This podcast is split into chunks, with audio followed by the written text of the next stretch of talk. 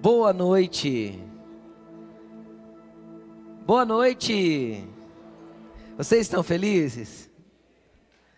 Nós também estamos. Jesus é bom.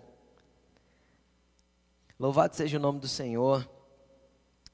Eu quero pedir que você abra sua Bíblia no livro de 2 Reis, capítulo 5. 2 Reis, capítulo 5.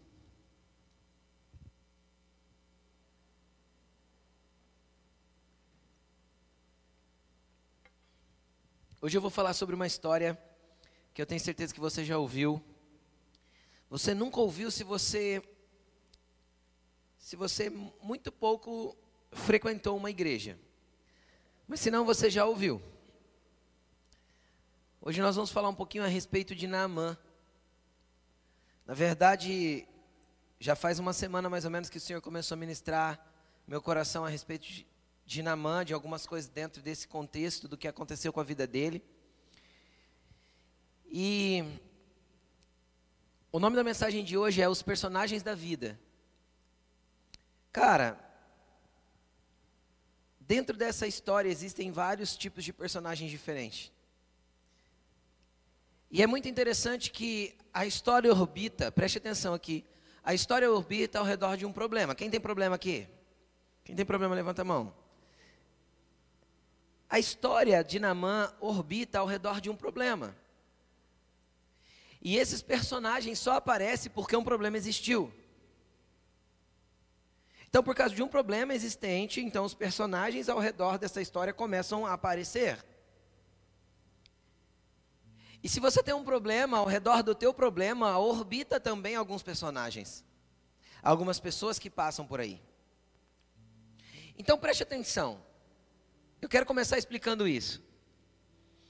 Você já parou para pensar que pessoas passam pela nossa vida e existem pessoas que passam, que deixam coisas abençoadoras, que deixam coisas boas, que construíram coisas interessantes e poderosas dentro de nós.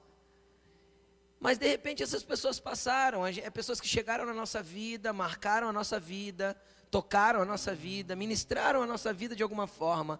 E de repente não é que a gente teve inimizade, que a gente brigou, mas simplesmente elas foram, passaram. E a gente às vezes de vez em quando até sente saudade, fala: "Nossa, quanto tempo a gente não vê o fulano?" Né? Poxa, ele foi uma benção na minha vida quando ele passou. Quem já teve pessoas assim que passou pela vida? Levanta a mão. Todo mundo, cara. Todo mundo tem.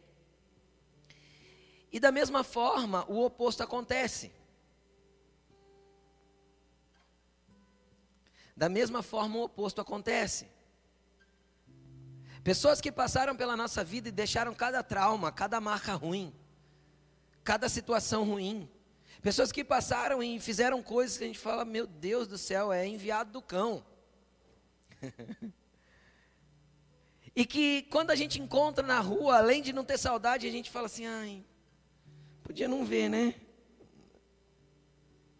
Tem ou não tem pessoas que passaram assim na tua vida? Tem. Agora eu quero pegar essa, essas duas perguntas que eu fiz, porque isso é uma realidade da vida. Pessoas vêm e vão, pessoas passam, personagens passam pela nossa vida e deixam coisas. Eu queria inverter a pergunta agora e perguntar para você: você já parou para pensar que você é um desses personagens na vida de outras pessoas? Você já parou para pensar que você também já passou pela vida de muitos e a minha pergunta é: o que nós deixamos na vida de quem passamos?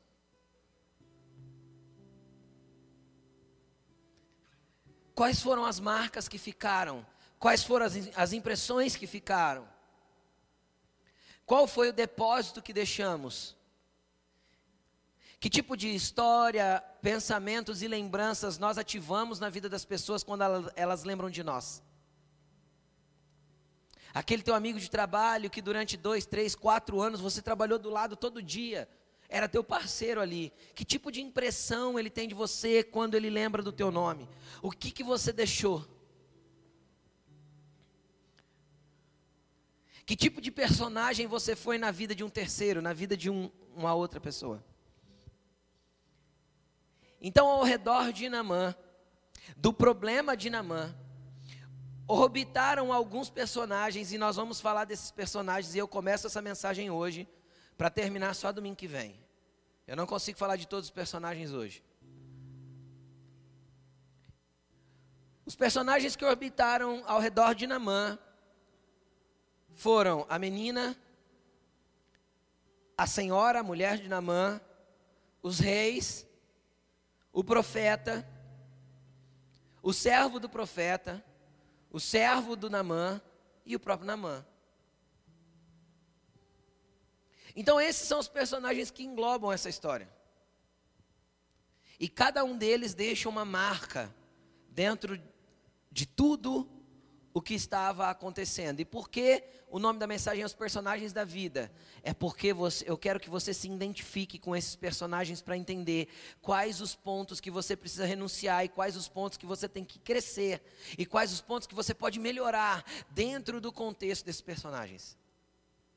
Amém? Então abra a tua Bíblia comigo no livro de 2 Reis, capítulo 5.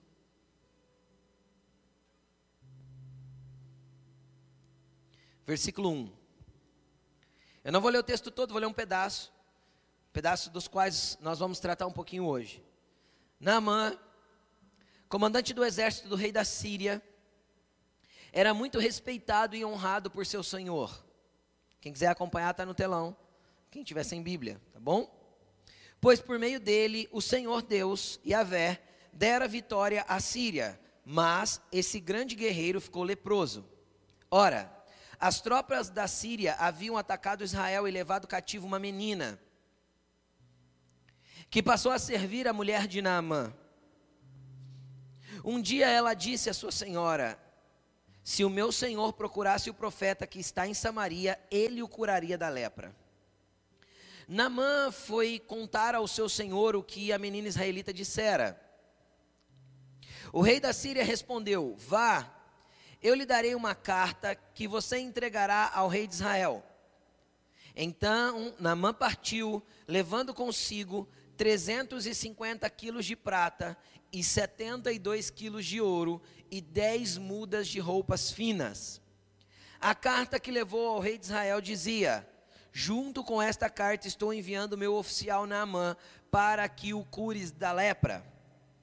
Assim que o rei de Israel leu a carta, rasgou as vestes e disse: Por acaso sou Deus, capaz de conceder vida ou morte? Porque este homem envia alguém para que eu cure da sua lepra? Vejam como ele procura um motivo para se desentender comigo. Até aí tá bom. Até o versículo 7 tá bom. Nós vamos continuar lendo numa outra oportunidade. Preste atenção. Namã, aqui a história explica bem, Namã era comandante general, o Bambambam, Bam, Bam, do exército da Síria. Um cara muito respeitado, honrado, rico, prestigiado, cheio de vitórias, era um cara top. E o que, que acontece? O que, que aconteceu? Aconteceu que Namã ficou leproso. E aí eu quero falar um pouquinho com você a respeito da lepra. A lepra, ela biblicamente, ela não é uma doença física, apesar de haver uma manifestação no físico. A lepra é uma doença espiritual. Como assim, pastor? A lepra é uma doença espiritual tanto que quando uma pessoa ficava leprosa, a orientação da lei, da, da ordenança que Deus deu através de Moisés, eu não sei se vocês entendem, mas quem, quem citou a lei a Moisés para que ele escrevesse foi o próprio Deus.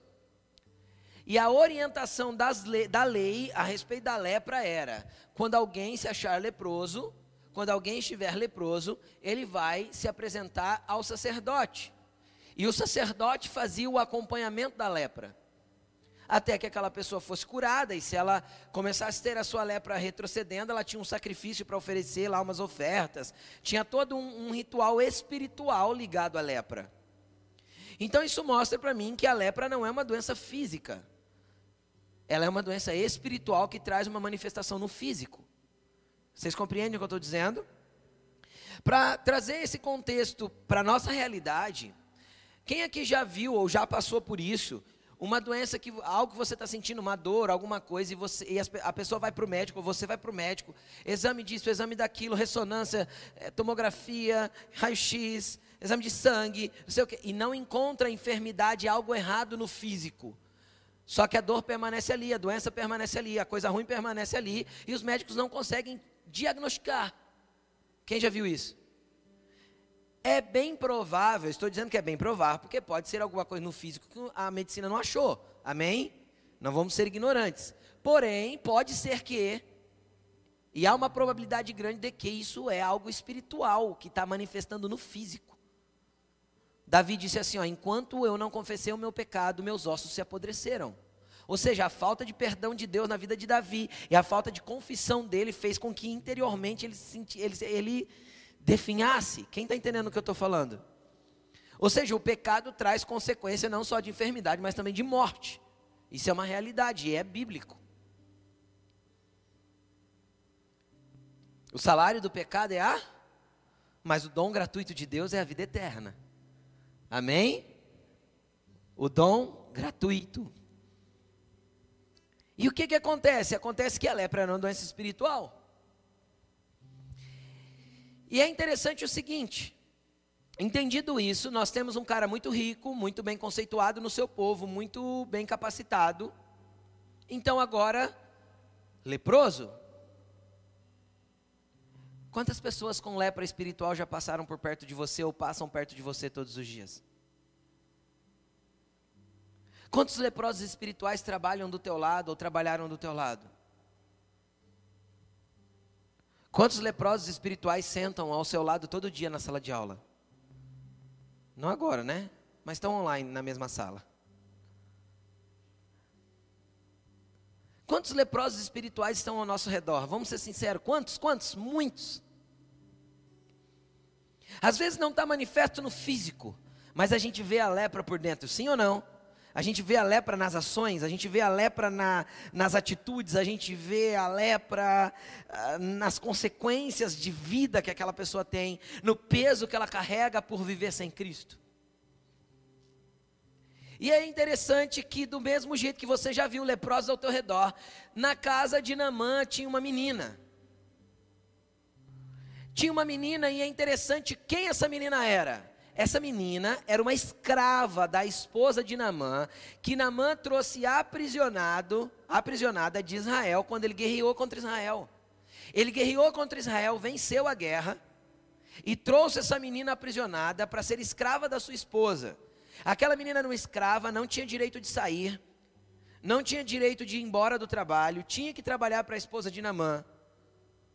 A única diferença do nosso conceito de escravatura para a escravatura dos tempos bíblicos é que o escravo não era judiado e nem ficava em condições subhumanas. Nos tempos bíblicos, o escravo ele era tratado como um funcionário. Alguns até salário recebia. Podia ter família, se casar. Qual que era a grande diferença? A diferença é que ele não podia jamais sair do emprego. Quem está entendendo o que eu estou falando? O conceito, quando você quase todos os tipos de escravidão na Bíblia, com exceção do Egito. O Egito não, o Egito era tortura, era, era, era chicote mesmo. Mas quase todos os tipos, quando a Bíblia fala servo, você já leu isso na Bíblia? O servo do fulano. Então, igual está aqui, a serva da, da, da esposa de Namã, a menina foi servir a esposa de Namã. Era esse conceito de escravidão. Ainda assim era escravidão, sim ou não? Então vamos pegar o contexto dessa menina agora, vem comigo. Essa menina foi tirada dos pais, a Bíblia não diz se os pais delas, se os pais dela estavam vivo, vivos ou mortos. Mas ela foi tirada dos pais. Ou se não tivesse sido tirada dos pais, os pais também eram escravos na Síria. Está entendendo ou não? Ou na casa de Namã, ou na casa de algum outro, mas eram escravos também. A situação dessa menina era ruim. E quando eu falo menina, você pode estar pensando, sei lá, pastor, 16 anos, 14. Eu quero trazer para você o significado da palavra menina em hebraico. Não onde está escrito aí. Coloca para mim, por favor. Significado da palavra menina. A transliteração se diz Catan ou Caton, porque é uma transliteração do, dos risquinhos do hebraico lá, né? Daqueles risquinhos, dos rabisquinhos. Significa jovem, pequeno, insignificante, sem importância. Cara, para a Bíblia atribuir esse título a essa pessoa, é porque provavelmente ela tinha abaixo de 12 anos. Era literalmente uma menina. Aí você fica pensando, poxa, pastor, que situação difícil, né? Então. Agora deixa eu te falar uma coisa. De repente ela tromba com um leproso dentro de casa. Ela está ali lavando a louça para a patro, patroa ela está lá limpando o chão para sua senhora, ela está lá cuidando das coisas da casa e de repente ela, ela é uma das poucas que percebe que tem um homem honrado, rico, poderoso, passando para lá e para cá na casa, mas que a pele dele está com feridas, está purulenta, está feia, ele tem alguma coisa que não está certa. Quem está entendendo o que eu estou dizendo? Por quê? Porque quando a gente passa a conviver dentro de ambientes com as mesmas pessoas, a gente começa a perceber coisas que quem só cruza por elas de vez em quando não percebem. Eu tenho certeza que Namã, quando saía à rua, ele cobria a sua pele, colocava roupas de manga longa, vestidos compridos, para que ninguém visse o estado da sua pele. Quem está entendendo o que eu estou dizendo? Afinal, ele era alguém importante. Então ele podia esconder de todo mundo a sua lepra, mas aquela menina que estava ali dentro de casa próxima via. Então você vai ver nas pessoas que trabalham do teu lado, que estudam com você, que visitam, que tem, que tem contato com você sempre, você vai começar a perceber qual tipo de lepra que tem nela, sim ou não? Quem está entendendo? Uma hora ela entrega numa palavra, outra hora ela entrega numa reclamação, outra hora ela expressa alguma coisa, outra hora ela conta alguma coisa, que vai fazer você perceber que tem alguma coisa errada com ela, sim ou não? A gente passa a conhecer tantas pessoas, e quem tem o discernimento um pouquinho mais aguçado, só pelo rosto a gente sabe se está bem ou não. Essa menina percebia que tinha alguma coisa errada em Namã e ela viu o que, que era. Agora deixa eu te falar uma coisa. Se fosse eu, e eu visse o cara que me escravizou e que me arrancou do meu país e que me arrancou dos meus pais, ficar com lepra, eu ia falar assim: Oh Deus, o Senhor é tão justo. Tomara que morra essa desgraça. Credo, pastor, você é ruim assim? Você também é, nós todos somos. É ou não é, gente? Começa a imaginar a situação da menina e começa a imaginar o cara que te trouxe escravo, leproso agora. Ele ia passar perto, você ia falar, você ia fazer aquela cara de tristeza, mas quando ele saísse de perto, você ia fazer assim. Vai morrer, vai morrer. A verdade, cara, é que muitas vezes a gente tenta desenhar o juízo de Deus como sendo um ato de justiça nosso. Já parou para pensar nisso ou não? Muitas vezes a gente tenta infringir como juízo na vida das pessoas e a gente olha e acha que é justiça. Quando na verdade a justiça de Deus é colocar as coisas no lugar certo. Então o que Deus queria fazer na vida de Namã? Salvar converter o coração daquele homem que era um homem importante na Síria. Quem está entendendo o que eu estou falando? Porque ele sempre foi o Deus de toda a terra. E aí Deus achou um coração bom dentro daquela casa, um coração alinhado com a vontade dele, o coração de uma menina. E a hora que aquela menina viu, cara, ela demonstrou, ela criou um caminho para o milagre. Ela criou um caminho para a resolução do problema de Namã. Ela criou uma ponte para que Namã chegasse ao seu milagre. Quem está entendendo? Agora eu volto à, per à pergunta inicial dessa mensagem. Quando você se deixou ser usado para ser uma ponte, um caminho para que o milagre acontecesse na vida de alguém? Quando você deixou Deus te usar e você ser instrumento dele para que alguém tocasse o milagre, chegasse ao milagre, mesmo que fosse alguém que você não gostasse? Por isso que eu começo a entender quando Jesus disse assim: ó, se alguém te obrigar a andar uma milha, vai com ele duas. E se ele te roubar a túnica, dá para ele a capa. E se ele te bater do teu lado direito, dá a outra face. Ame os vossos inimigos, orem por aqueles que vos perseguem. Pastor, não é fácil viver isso no Evangelho. Eu concordo com você. Só que Deus vai nos colocar em situações para que nós possamos manifestar da mesma forma que essa menina manifestou. A Síria, para essa menina, qualquer um da Síria era um inimigo. Consegue entender? Cara, ela não se preocupou e não levou em conta a dor dela. Nós vivemos numa geração na onde tudo orbita ao redor do nosso umbigo. É a minha dor, é o meu mimimi, é o meu problema, é a minha angústia. Ai meu Deus, alguém me salva, faz alguma coisa por mim. Eu quero ter, eu quero enriquecer, eu quero prosperar, eu quero conquistar, eu quero, eu quero, eu quero. E é tudo ao redor do meu umbigo. Sim ou não? Cara, sabe quando Deus vai começar a poder liberar coisas grandiosas para a tua vida? No momento em que você, em alguns momentos, óbvio, óbvio, que isso não vai ser o contexto da tua vida, mas em, que, em momentos que você estiver em extrema dor, você ser agente de cura para outros. Momentos em que você vai ter que ignorar aquilo que você que está te apertando, que está te, te, te judiando, que está te oprimindo, está te angustiando, e você vê um leproso do teu lado e você vai falar, cara, eu sei quem pode curar a tua lepra e da tua dor vai sair poder para curar o outro. Só que às vezes você vai para casa e no final do dia vai pôr teu joelho no chão e vai falar: Deus, e eu? Quem já, quem já teve a experiência de passar por isso? E eu, Deus? Cara, é essa atitude que Deus busca em corações que estão rendidos e quebrantados a Ele, voltados a Ele. Quando nós aprendemos que, independente do que estamos sentindo, do que estamos vivendo no momento, nós somos instrumentos de Deus e o Espírito de Deus habita em nós. O Todo-Poderoso está aqui. Então nós somos pessoas que temos que ser personagens na vida de outros para criar um caminho, para criar uma ponte, independente do que estejamos passando no momento. No momento de maior dor de Jesus, ele estava criando a maior ponte que já foi criada para o homem chegar a Deus no momento de maior angústia de Jesus, quando ele falou: Pai, se possível, não me faça viver isso. Ele orou isso, mas que não seja feita a minha vontade, mas a sua. No momento de extrema dor, de extrema angústia, Jesus criou a maior ponte que ligou o homem a Deus em toda a história da humanidade, em toda a história do mundo espiritual, em toda a história do universo. Agora deixa eu te perguntar uma coisa: você é melhor que Jesus?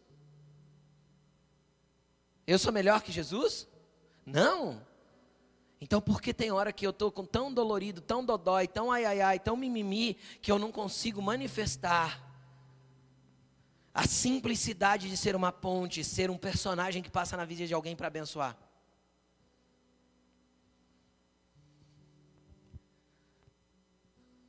Olha para a pessoa que está do teu lado, faz tempo que eu não faço isso, né? Abaixa a máscara assim e fala para ela, você está longe, está um metro e meio, não tem problema. Não é ilegal, abaixa a tua máscara e fala assim para ela, seja uma ponte de Deus para a vida das, das pessoas.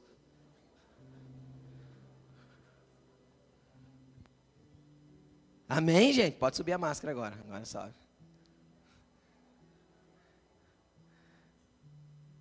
Cara, seja uma ponte de Deus na vida das pessoas. Que tipo de personagem você é quando passa pelas pessoas? Você é aquele tipo de personagem que as pessoas dizem assim: Deus me livre. Para ser crente desse jeito, eu prefiro morar com Satanás no inferno. Se aquela pessoa vai para o céu, eu prefiro ir para o inferno, então, porque Deus me livre, está no céu com ela eternamente, eu prefiro morar com Satanás. Quem nós somos? Cara, essa menina, ela tinha tudo para fazer errado ela escolheu fazer certo. Pegaram? E sabe o que, que me impressiona nessa menina? Primeiro, a fé. Ela traz uma frase, coloca para mim, versículo 3. Versículo 3, olha que interessante. Um dia ela disse, está falando da menina, a sua senhora, ela disse para Namã, ela falou com Namã? Não, ela falou para quem? Para a esposa de Namã para sua senhora. Ah, se o meu senhor procurasse o profeta que está em Samaria, ele o curaria da lepra. Cara, você consegue entender o nível de fé e o entendimento de movimentação espiritual que essa menina tinha? Ela não chega na, na, na patroa dela e fala assim: oh, oh, olha, sabe, às vezes, se você levar o Namã até lá em Samaria, pode ser que o profeta cure ele. Foi isso que ela disse?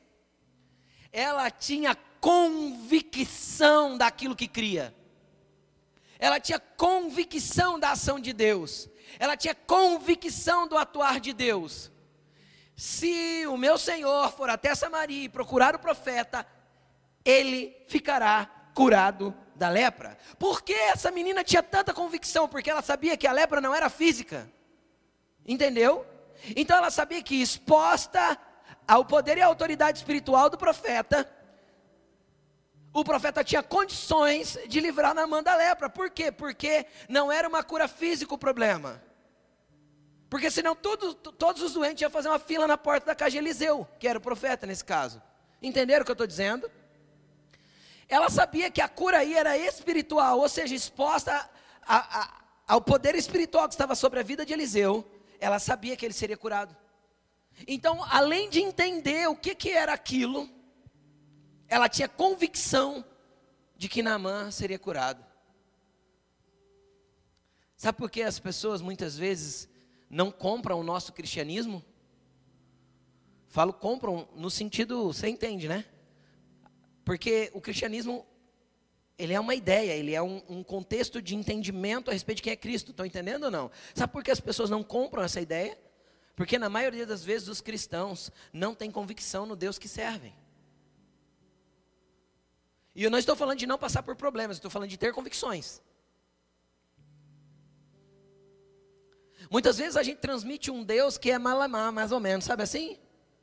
Agora deixa eu te falar uma coisa. Imagina você, um amigo teu chegando em você falando assim: Ô, oh, você foi comer lá no lanche do Zezinho sábado, não foi? Fui. É bom o lanche? Ah. Você iria nesse lanche? Você iria ou não? Agora, se a pessoa olha para você e fala assim: ah, cara, o lanche é top, pode ir lá. É legal. Assim acontece com o mecânico, com, com o pedreiro. É ou não é?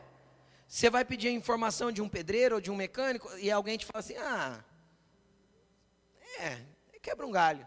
Ou, ah, ele até trabalha bem. Ele até trabalha bem. Você leva o carro, você entrega a casa para ele fazer? Sim ou não? Não. Por quê? Porque você quer ver na pessoa que está te indicando uma convicção. Então, o primeiro entendimento que você tem que ter, peça fé para o Senhor, porque a fé vai gerar uma convicção forte, e a fé é um dom espiritual. Então, se te falta fé, faz igual aos discípulos: Senhor, acrescenta-nos a fé. Eles pediram isso para Jesus. Então, o que você vai fazer? Dobrar o teu joelho e orar: Senhor, me dê fé. Senhor, eu preciso de fé. A minha fé ainda é falha. Quando alguém me pergunta de você ou da igreja que eu frequento, porque normalmente o caminho para chegar até Jesus é a igreja. Normalmente, né? Ah, cara, eu, te, eu, eu tenho aquela, sabe? É, é. Cara, não convence. Você não transmite convicção do Deus que você serve. Você não transmite convicção da casa que você congrega. Você não transmite convicção daquilo que Deus já te deu. Como você acha que as pessoas vão abraçar o que você está transmitindo?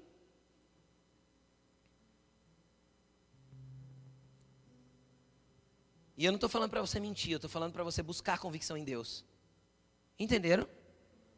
Buscar convicção em Deus. E a convicção vem através da fé. Agora deixa eu te falar: de nada vale uma convicção estabelecida sem outro princípio que essa menina vivia. Essa menina tinha credibilidade. Credibilidade. Imagina uma criança de 12 anos falando para você fazer uma viagem internacional para buscar uma ajuda espiritual. Pega, pega aí a ideia. Cara, isso demanda autorização do rei, isso demanda grana, isso demanda uma comitiva, porque o cara era importante para caramba, não ia viajar sozinho. Quem está entendendo o que eu estou falando? Isso demanda um monte de coisa. Agora, agora preste atenção. Para uma menina de 12 anos trazer uma informação, e essa informação será catada. Essa menina tinha que ter muita credibilidade, e a credibilidade dela era é construída por alguns motivos: honra, submissão, verdade, que ela vivia diariamente. Então, tem pessoas que querem transmitir uma convicção sem demonstrar nenhum tipo de transformação de caráter. Aquela menina honrava os seus senhores. Aquela menina demonstrava credibilidade no que ela fazia. Com certeza ela era, ela era, aquele tipo de pessoa que tudo que lhe era pedido ela cumpria a risca, sem reclamar, sem boquejar, sem deixar mal feito. Do jeitinho que o apóstolo Paulo ensinou, sirva aos seus senhores terrenos, como se vocês estivessem servindo ao Senhor Deus. Com certeza era assim que era o procedimento dela. Então, o que, que acontece? Quando ela abriu a boca, apesar de ter 12 anos, apesar da palavra dela poder ser questionada, ela tinha 12 anos e era uma mulher. Naquele tempo, infelizmente, o testemunho da mulher não era válido. Até o tempo de Jesus, o testemunho da mulher não era válido. Você sabe por que quando as mulheres falaram que Jesus tinha ressuscitado, eles pegaram Pedro e João correram até o túmulo? Porque o testemunho das mulheres que viram a ressurreição de Jesus não era válido. Então aquela menina tinha tudo para ser desacreditada, mas existia algo nela que fazia com que na mãe sua esposa desse crédito. Agora eu viro a pergunta de novo para nós: que tipo de crédito as pessoas podem dar às suas palavras quando elas leem a sua atitude? Que tipo de crédito as pessoas podem dar às nossas palavras quando elas leem a nossa vida?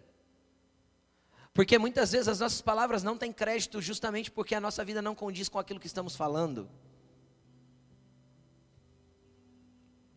Então eu quero transmitir uma religiosidade, uma espiritualidade, que quando a minha vida é lida, porque o apóstolo Paulo diz que nós somos cartas escritas e que somos rodeados por uma multidão de testemunhas, ou seja, está todo mundo olhando para nós e lendo. Quando a nossa vida é lida, o que as pessoas leem em nós? Se as pessoas não leem aquilo que é condizente às nossas palavras, elas não vão dar credibilidade às nossas palavras. Fato. Sim ou não? Sim. Sim. Por isso que Jesus falou assim, ó: Sejam minhas testemunhas. Testemunha é aquele que atesta do que viu e ouviu. Aí o apóstolo Paulo orientou assim, ó: Não deem motivo de escândalos, filipenses, para que o vosso ministério, vo, o vosso serviço não seja censurado. Agora deixa eu te falar uma coisa: quem censura? As pessoas. Às vezes Deus não está te censurando porque Ele te ama, Ele quer que você cresça, Ele quer que você se corrija, Ele está te ensinando, Ele é um pai, Ele é amoroso, Ele não vai te largar de lado. Quem está entendendo? O amor de Deus é furioso, Ele avança até você para te buscar, para te ensinar, para te corrigir, para te trazer para o lugar, e isso é maravilhoso. E quem já, senti, quem já sentiu esse amor te abraçando, mesmo quando você se sentir indigno dele? Eu já. O amor de Deus nos abraça mesmo nos momentos que a gente se sente mais sujo, mais indigno, mais errado, mais torto. O amor de Deus nos alcança nos momentos mais, mais tenebrosos da nossa vida e no momento que a gente se sente um caco. E esse é o amor de Deus que quer te abraçar nessa noite. Deus não te descarta. Quem pode dizer um amém? Porém, os homens nos censuram. Sim ou não? Quantas pessoas você. Alguém aqui já censurou alguém por causa das atitudes? Eu já. Os homens nos censuram. Porque se aquilo que nós falamos não condiz com aquilo que nós somos, haverá uma censura do, por parte dos homens com relação ao nosso discurso. E isso é natural. Jesus disse assim que pelo fruto a gente conhece a árvore. Então, dependendo do que tipo de fruto a gente degusta das pessoas, é como nós vamos identificar aquela pessoa.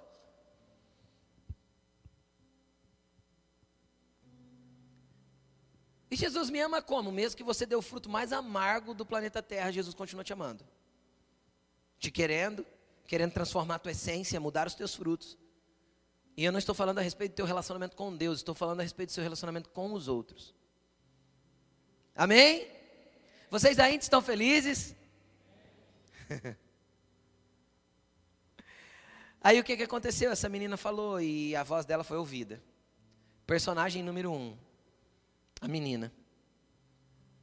Facilitadora, uma ponte. Alguém que tem credibilidade para que a voz dela seja ouvida, mesmo sendo o que, que é menina mesmo? Insignificante. Não é isso que a gente viu ali? Mesmo sendo um Zé ninguém. Se diante dos homens você é um Zé ninguém, dentro de você você carrega o poder para mudar a vida de pessoas. Se diante dos homens você é ninguém, dentro de você você carrega poder para mudar a história de muita gente. Se as pessoas te consideram nada, Deus te considera alguém poderoso nele, cheio do Espírito Santo, que pode ser uma ponte, um facilitador para que alguém chegue à salvação, à graça, à cura e ao milagre. Então, é mentira de Satanás que você não é nada. Porque às vezes até as escrituras mostraram essa menina como nada, como ninguém, como insignificante, mas ela foi um agente poderoso da vontade de Deus para a vida de Naamã. Então levante sua mão para o alto e fala assim: Eu quero ser um agente de Deus. E eu não vou acreditar nas mentiras de Satanás. Eu carrego em mim, fala isso em voz audível, deixa o mundo espiritual ouvir. Eu carrego em mim o poder de Deus para ser um agente, um personagem que cria uma ponte de conexão das pessoas, dos leprosos desta era, para com Deus. Amém? Essa força, esse poder está dentro de você, cara. Está dentro de você. Eu vou dar um exemplo prático que eu dei de manhã. Não é a Clara, nossa dançarina, filha do Lei da Camila, que eu vou falar. Não é ela. Cadê a Clara? Está lá de novo. Mesmo lugar que você sentou de manhã, né? É. Ah, por causa do ar-condicionado. você está esperta. Não é dela que eu estou falando, mas quem que conhece a irmã Clara? Fala aí. Você conhece a irmã Clara? Não, né? Você não sabe nem de que irmã Clara que eu estou falando? Porque a irmã Clara é uma dessas desconhecidas. Só que em 1991 para 1992, ela foi uma ponte que levou minha mãe até Cristo. E por causa da, mãe, da irmã Clara, hoje você está ouvindo uma palavra de mim. Através da minha vida. Então, cada vez que eu prego que você é abençoado, a irmã Clara também recebe galardão. Por quê, pastor? Porque sem a vida da irmã Clara, a facilitadora, a insignificante que criou a ponte. Entenderam o que eu estou falando? Aqui ninguém conhece, não sabe onde mora.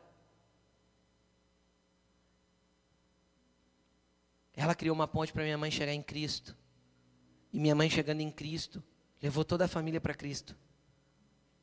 Entenderam? Então em 93 eu me entrego a Jesus, me batizo e as coisas começam a acontecer na minha vida. Ah, mas pastor, Deus tinha um projeto na tua vida e ia acontecer independente da irmã Clara. Sim, mas ela foi aquela facilitadora que hoje pode receber no mundo espiritual recompensas pelo que eu faço. Pastor, no mundo espiritual é assim mesmo, é assim mesmo. Deixa eu te falar. Abraão viu Israel ser uma nação? Sim ou não? Não.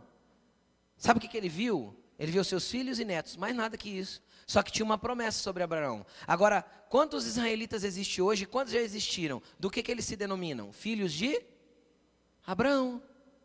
Agora, Abraão não é herdeiro de tudo isso? E não é o gerador da promessa? Quem está entendendo o que eu estou falando? É assim que Deus trabalha. Então, às vezes, você é uma ponte hoje na vida de uma pessoa que você nem imagina. Amanhã, cara, daqui 20 anos, 30 anos, tem alguém tocando as nações, porque um dia você foi o facilitador, você foi a ponte, você foi o caminho, você foi o personagem abençoado que passou sobre a vida daquela pessoa, na vida daquela pessoa. Às vezes vocês nunca mais vão se ver, nunca mais vão ter contato, mas no mundo espiritual está escrito, registrado Entenderam o que eu estou falando? Não perca a oportunidade de ser um abençoador. Não perca a oportunidade de ser um, um personagem abençoado na vida de alguém. Os leprosos estão caindo aos montes ao nosso redor. Pastor, o que, que eu faço? Seja você. Mas seja você com Cristo. Vamos continuar. Segundo personagem que eu quero descrever com você, a mulher de Namã, a senhora. Coloca o versículo 4 e 5 para mim. 4. Olha que interessante. Coloca o final do 3, por favor.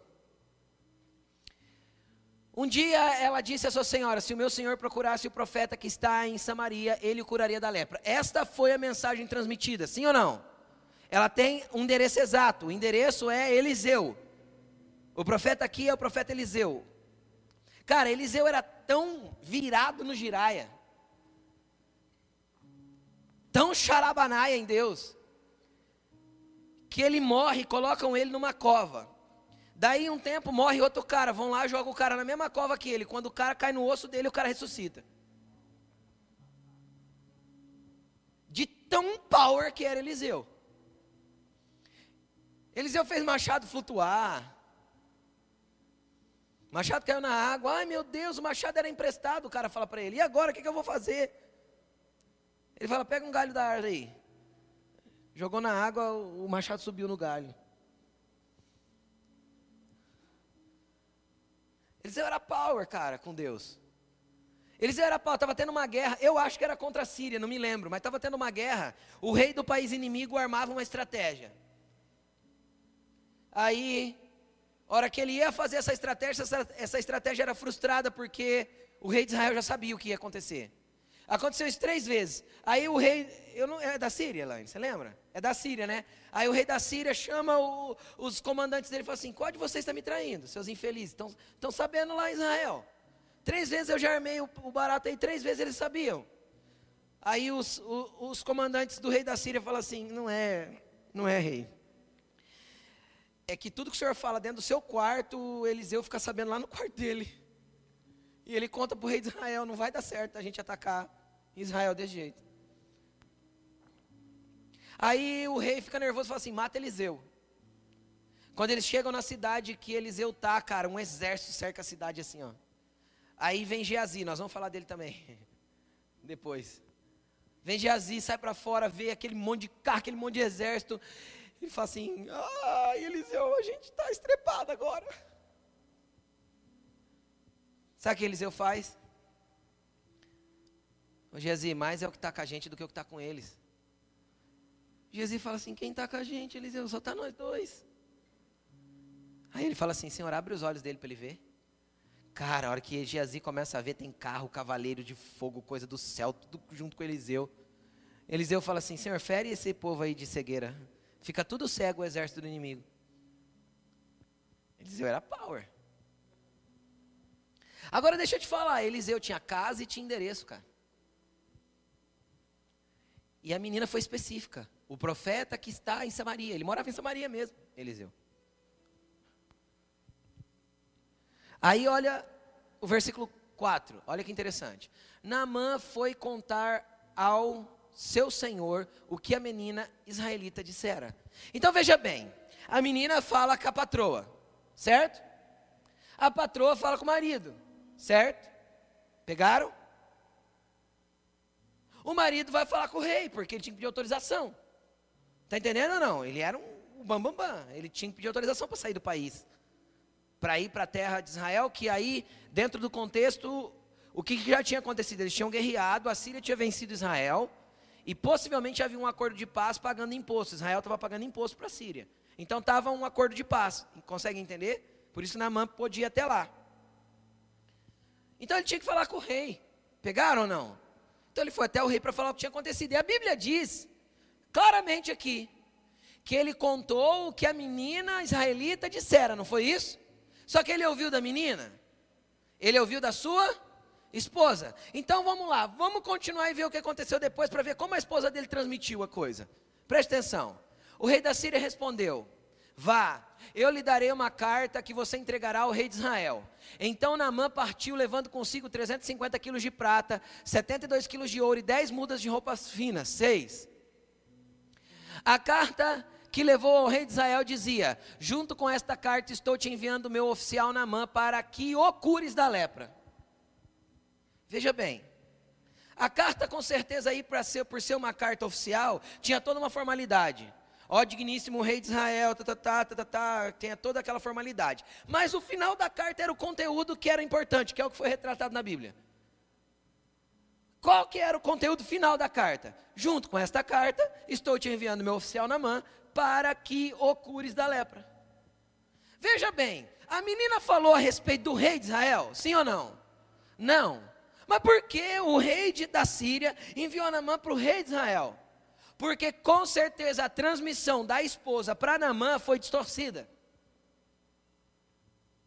A menina foi específica, o profeta que está em Samaria. Se a esposa tivesse sido específica, Naamã chegaria no rei e falava assim: ó, tem um profeta em Samaria que a menina de Israel diz que me cura. O que, que o rei indicaria? Olha, vai até Samaria e procura esse profeta. Sim ou não? Se alguém te manda ir para uma outra cidade procurar um pastor para te atender, você vai lá no prefeito? Bate lá na, na, na sala do prefeito. Ó, eu vim procurar o, o pastor que tem aí na cidade. Quem entende, quem entende o que eu estou falando? Faz sentido isso? Não. Aí vamos lá. Segundo tipo de personagem. O personagem que distorce as verdades de Deus por causa dos seus conceitos de religiosidade e cultura. Essa mulher, quando recebeu aquele recado, aquele recado era específico. Como que ela transmite para Naamã? Ela transmite filtrado a partir da perspectiva que ela tinha de vida. Ela era mulher rica, influente, vivia nos palácios, conhecia o rei, sim ou não?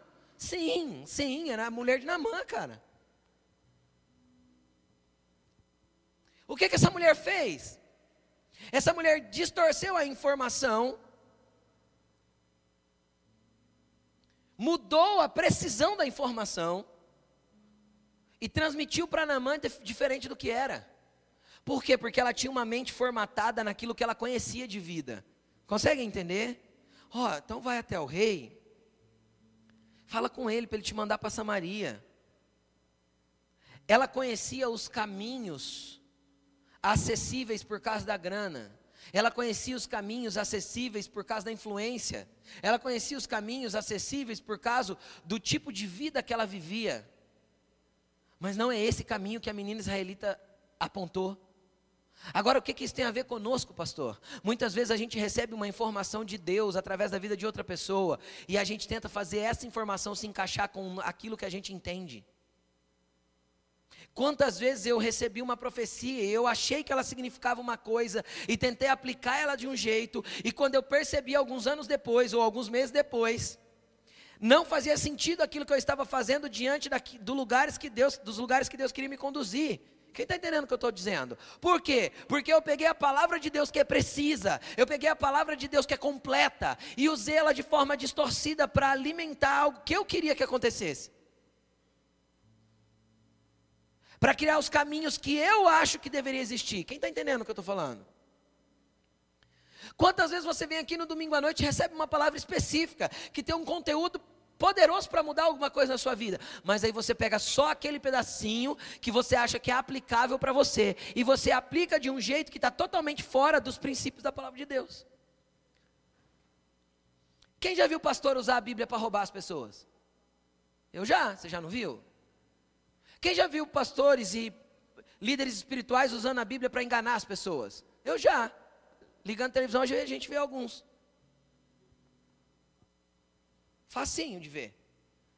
Mas a Bíblia não é verdade? É. Mas eu posso transformá-la para uma mentira quando eu pego ela e adapto ao meu senso de entendimento para aplicar. Foi o que a mulher de Namã fez. Cara, se a Bíblia diz que Namã transmitiu para o rei o que ouviu da menina, significa que ele ouviu da esposa errado.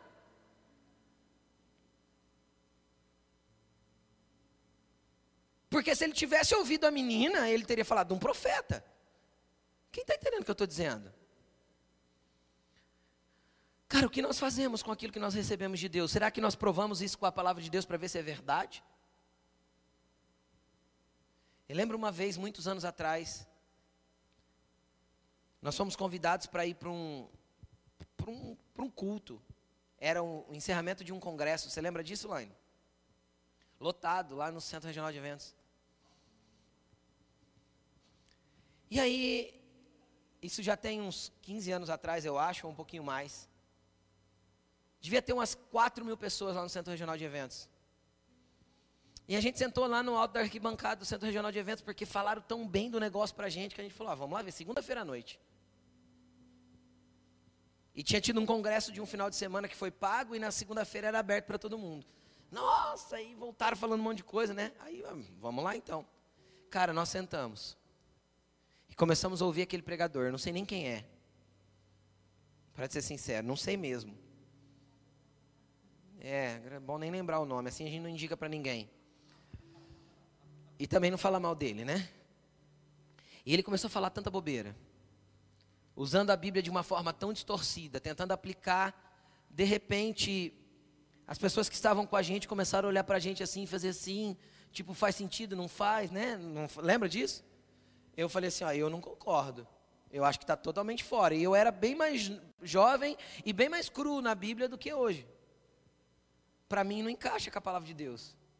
E todo mundo falou, para nós também não. Vamos embora? Vamos, levantamos e fomos embora. Eu não vou ficar recebendo aquilo. Só que, cara, as pessoas, as outras 3 mil pessoas que estavam ali, que não conheciam a palavra, que não tinham conhecimento da palavra de Deus, o que, que fizeram? Absorveram a informação do jeitinho que lhes foi transmitido. Eu chamo isso de cristianismo burro. Um cristianismo que não averigua na palavra de Deus se aquilo que está ouvindo realmente é a palavra de Deus. Ou uma interpretação equivocada a partir de um próprio entendimento que a pessoa tem e de um benefício que ela quer ter. Foi o que a mulher de Namã fez. O caminho que ela conhecia era a partir dos caminhos dos nobres, o caminho da diplomacia. Quem está entendendo o que eu estou falando? Está errado. Então, quando Deus te der alguma coisa para transmitir para alguém, não filtre pela tua mente, pela tua emoção. Filtre pela palavra de Deus. Entenderam? Quando Deus quiser usar você, não se envolva emocionalmente com a pessoa. Quem já viu aqui alguém dar profecia para o outro e o outro acabar morrendo do mesmo jeito? Eu já. Ah, eu profetizo em nome de Jesus que ele será curado. Deus está falando para mim que ele vai receber a cura. Dois meses depois a pessoa estava morta. Aí os familiares vieram todos questionar: Ai, por que, que Deus falou que ele ia viver e está morto? Porque Deus não falou. Porque a emoção da pessoa se envolveu com o problema do outro. Quem está entendendo o que eu estou falando? E liberou aquilo lá do coração dela. Sim ou não?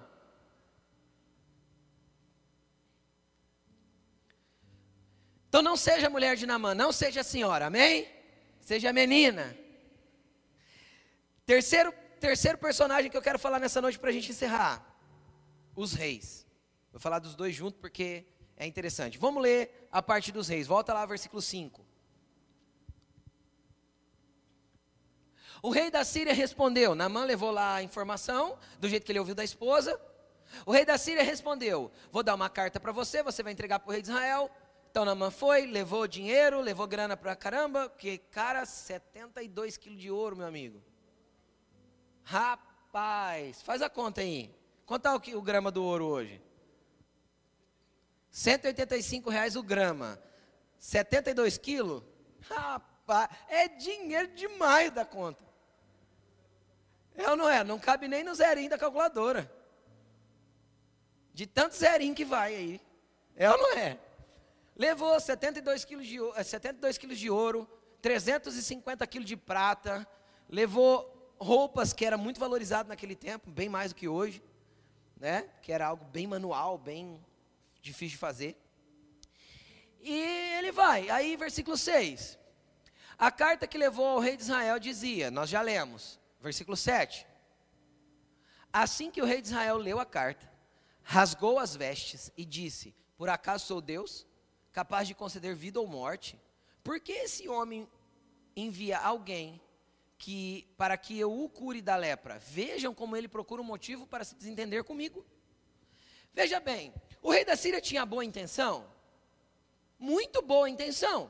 Ele, ele era um especialista em diplomacia, sim ou não? Ele não era um rei? O país vizinho não era um país que estava tipo dominado por ele, ele não estava aí com, uma, com um bom relacionamento com esse país? Sim, esse rei era um diplomata. Quem está entendendo o que eu estou falando? A especialidade do rei era diplomacia. Cara, ele teve uma ótima intenção, não, Namã. Tudo bem, cara, se lá em Israel tem, vamos para lá. Eu acredito, a Bíblia não diz, mas eu acredito que o rei até deu prata, ouro, roupa para Namã. Falou, cara, vai lá, mas não vai de mão vazia, não. Entende? Tó, leva aí um pouco, tem um pouco de ouro aí, leva um pouco de ouro, leva um pouco de prata. Namã pode ter pego também da sua riqueza pessoal, entendeu? Cara, o rei deu uma força para Namã.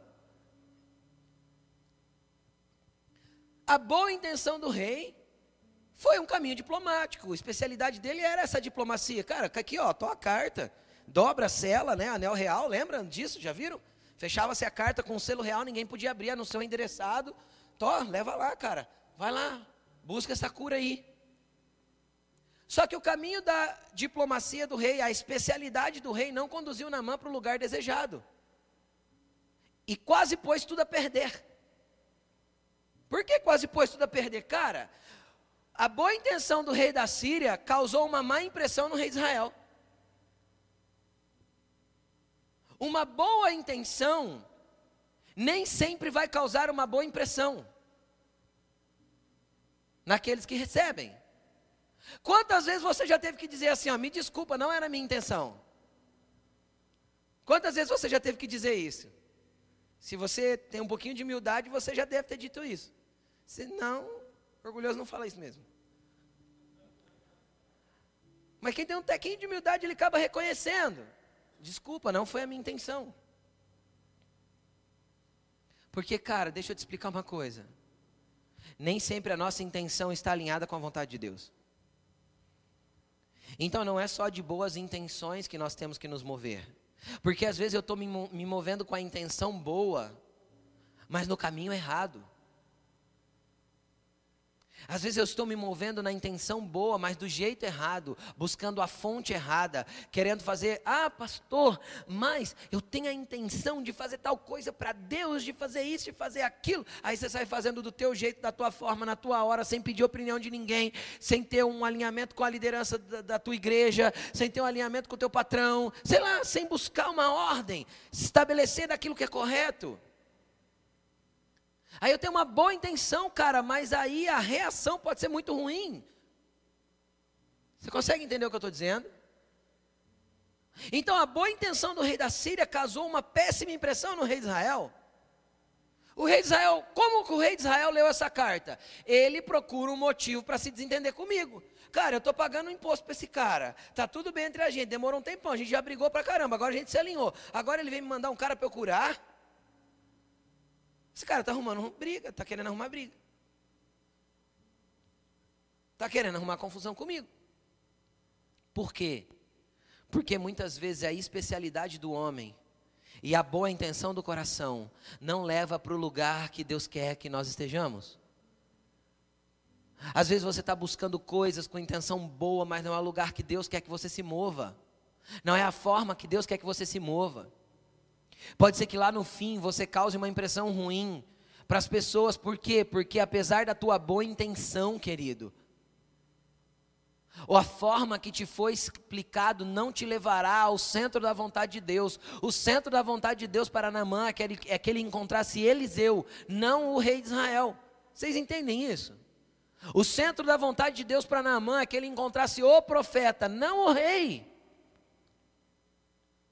E às vezes você está buscando se especializar em algumas coisas que estão te afastando do propósito. Às vezes você está buscando recursos de especialização em algumas coisas que está te afastando daquilo que Deus quer. Pastor, quer dizer que eu não tenho que me especializar? Não é isso. É porque às vezes Deus não tem esse caminho para você, Deus tem outro. Então você precisa se mover alinhado com aquilo que Deus tem para a tua vida. Qual que é a pergunta que eu vou fazer, pastor? A pergunta que você vai fazer é refletir nas palavras de Deus que você já recebeu. Sem o filtro da tua mente, lembra? Cara, lá atrás, quando Deus falou isso, o que ele quis dizer com isso? Quem está entendendo o que eu estou dizendo? Existem palavras que a gente tem que deixar parada lá e esperar que ela aconteça. Se a gente tenta forçar, a gente tenta fazer uma coisa que Deus não, não quer que nós façamos. Nós criamos um caminho, como o rei de Israel criou um caminho para Namã, nós acabamos criando caminhos que não foi Deus que abriu.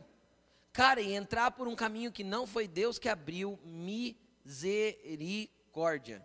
Quem já entrou por caminhos que Deus não abriu? Porque alguém te facilitou. Às vezes alguém te facilita o caminho, você vai, vum. Cara, quando você entra, a tua intenção era ótima. A hora que chega lá no fim, dá problema com pessoas, dá problema financeiro, dá problema de tudo quanto é jeito. Você fala, meu Deus, por que o Senhor me permitiu entrar? Não tem a ver com permissão. Às vezes Deus trouxe a palavra de forma precisa, como foi através da vida da menina. Só que nós passamos pelo filtro do entendimento racional primeiro, depois a gente buscou um especialista, o especialista nos mostrou o caminho, e quando ele apontou o caminho, não era o que Deus queria para nós. Quem está entendendo o que eu estou falando? Pastor, para onde eu vou então? Vai para a fonte. Vai ouvir a mesma voz que a menina ouvia, entende? Vai buscar o mesmo espírito que a menina tinha vai querer ser cheio do Espírito Santo, porque a direção que ele der é precisa, é específica.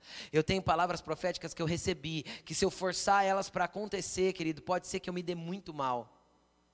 E às vezes eu olho para mim e falo assim, nada a ver o que Deus disse. Quem já sentiu isso? Olhar e falar assim, mano, não tem nada a ver hoje com aquilo que Deus está falando que vai acontecer.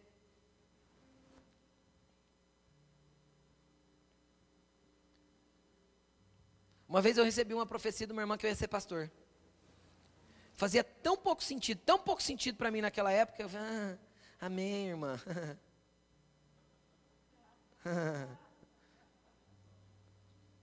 Quase que eu joguei a profecia da irmã fora. Falei, não quero. Falei mesmo para Deus, Deus, não quero não. Né, nega?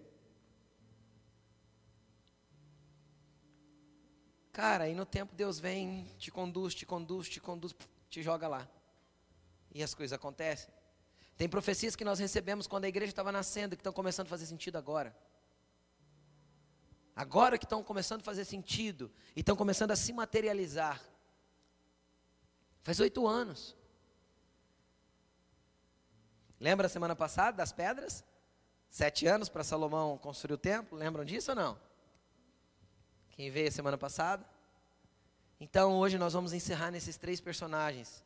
Semana que vem nós vamos continuar. Nós vamos falar do Namã, nós vamos falar do profeta, nós vamos falar do servo do profeta, do servo do Namã. São todos personagens de uma história. O que eu quero que você se identifique é que tipo de personagem você tem sido. Será que você tem sido rei para a vida de algumas pessoas? Pessoas chegam até você e você sai apontando o caminho sem saber direito se essa é a direção de Deus, sem ter uma leitura correta. Será que você está como rei de Israel? Qualquer tipo de coisa que chega até você, você já interpreta tudo errado, já sai achando que estão querendo mal contra você. Tudo que chega em você é ruim. Tudo que chega em você vai dar errado.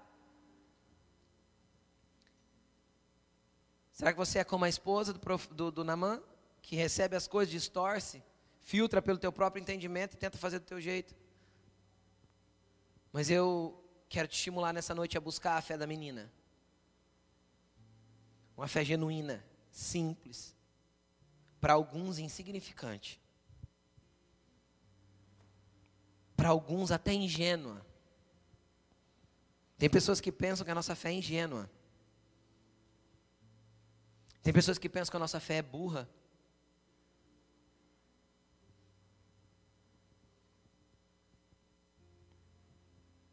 A gente pensa, a gente vasculha a palavra, a gente ouve o Espírito.